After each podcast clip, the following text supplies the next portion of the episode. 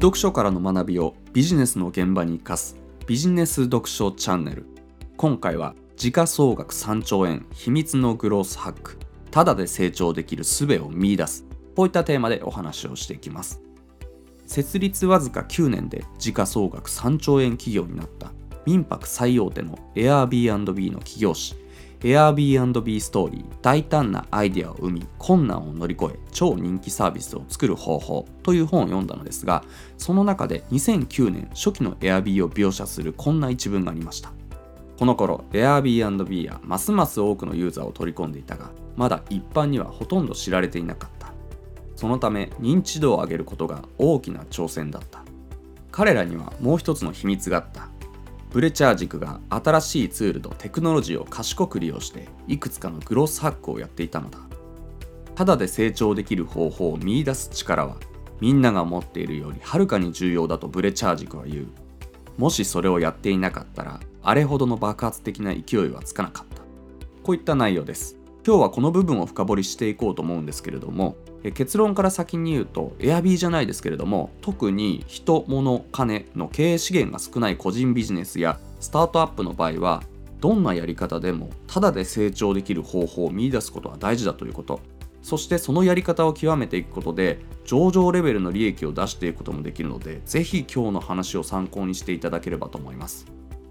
で Airb 創業者の3人の中で唯一のエンジニアで技術面を全て担当し初期の Airb のサイトをほぼ1人で作っていたのがこのブレチャージクという人なんですけれどもこのブレチャージクはサイト作りだけでなくいくつかのグロースハックえグロースハックというのはさまざまな工夫や改善をしながら商品やサービスを成長させることを言うんですけれどもこのグロースハックを仕掛けていくいわゆるグロースハッカーでもあったわけなんですね。その中でもただで成長できる方法つまり無料でサービスを成長させる方法にこだわってやっていたんです。数あるグロースハックの一つにクレイグスリストというアメリカ初の巨大地域情報サイトを攻略する話が出てくるんですけれどもクレイグスリストというのは日本でいうと地域に根ざした巨大なメルカリやジモティみたいなサイトでフリマ機能以外にも求人や婚活出会い旅行不動産などありとあらゆるものがマッチングできる巨大なサイトなんですね。2009年当時は数千万人という膨大な数のユーザーが集まる数少ないサイトの一つでもあったわけです。でブレチャー軸はこのクレイグスリストの集客力やアクセスの多さに目をつけて Airb に物件を掲載しているホストならばメールに埋め込まれたボタン1つで誰でも簡単に自分の物件をクレイグスリストに自動投稿できて数百万から数千万人のクレイグスリスト利用者に無料で Airb を宣伝できるツールを開発したんですね。で実際の予約はクレイグスリストから Airb のサイトに誘導する仕組みになっていたのでこのツール開発でクレイグスリストの集客力をそのままごっそり Airb の爆発的な成長へと変えることに成功しますしかもですね、クレイグスリストは API と呼ばれるプログラマーがプログラムを書くときに使う道具、これをですね、公に公開していなかったので、普通のプログラマーでは外部からこうしたツールを作ることができない。天才的な頭脳を持って暗号を解読するようにサイトや行動を分析解析できるブレチャー軸だからこそ開発できたツールであって本書の中でブレチャー軸も正直これは誰も持っていない武器だったねと言っているように画期的かつライバルが簡単には真似できないツールで無料のグロスハックに成功した話が紹介されています。これを読んで思ったのはやっぱり Airb じゃないですけれどもブレチャー軸ほどのやり方までとはいかなくても例えば検索エンジンで上位表示する SEO だったりインスタや Twitter、YouTube なんかの伸びている SNS の攻略だったり人から人へのリアルな紹介でお客さんが増えていくバイラルと呼ばれる口コミの攻略だったりこういったタダで成長できる方法を見出したりハックしていくことは人物金の経営資源が少ない個人ビジネスやスタートアップの場合は特に重要だなと思うわけです。というのもよく言われる話なんですけれどもビジネスで見るべき指標っていうのはつまるところ LTV と CAC の2つのみ LTV というのは1人のお客さんが一生のうちにもたらしてくれる合計の利益で CAC っていうのは1人のお客さんを獲得するために必要なコストのことを言うんですけれども LTV が CAC を上回っていればビジネスっていうのは成立しますしこの LTV と CAC が最低でもですよ3対1ぐらいの割合になっていることがビジネスをうまく回せている指標だと言われたりもします。これは例えば3万円の障害利益をもたらしてくれるお客さんならば1万円以下の費用で獲得できていればこれはビジネスがうまくいっている証拠ですしこの獲得費用が1万円以上かかっている場合は、まあ、改善の余地だったりそもそものビジネスモデル自体の見直しが必要になるわけです。でブレチャー塾が言うただで成長できる方法っていうのはこの CAC つまり1人のお客さんを獲得するのに必要なコストが、まあ、ほぼ0円なわけで LTV が3万円のビジネスならば通常1万円ぐらいかかるはずのコストが0円になるわけですね。で商品力やサービス力があって LTV が30万円を超えるビジネスならば、まあ、通常10万円くらいかかるはずのコストが0円になるわけです。で単価の高い 2B つまり法人向けのサービスで LTV が100万円を超えるようなビジネスならば通常33万円くらいかかるはずのコストが0円になると。しかもこれがですね集めた人数分だけ効いてくるので仮にタダで成長できるっていう方法で1000人集めると LTV3 万円のビジネスならば1000人で3000万円の LTV を作るために通常であれば1000万円かかる広告費が0円。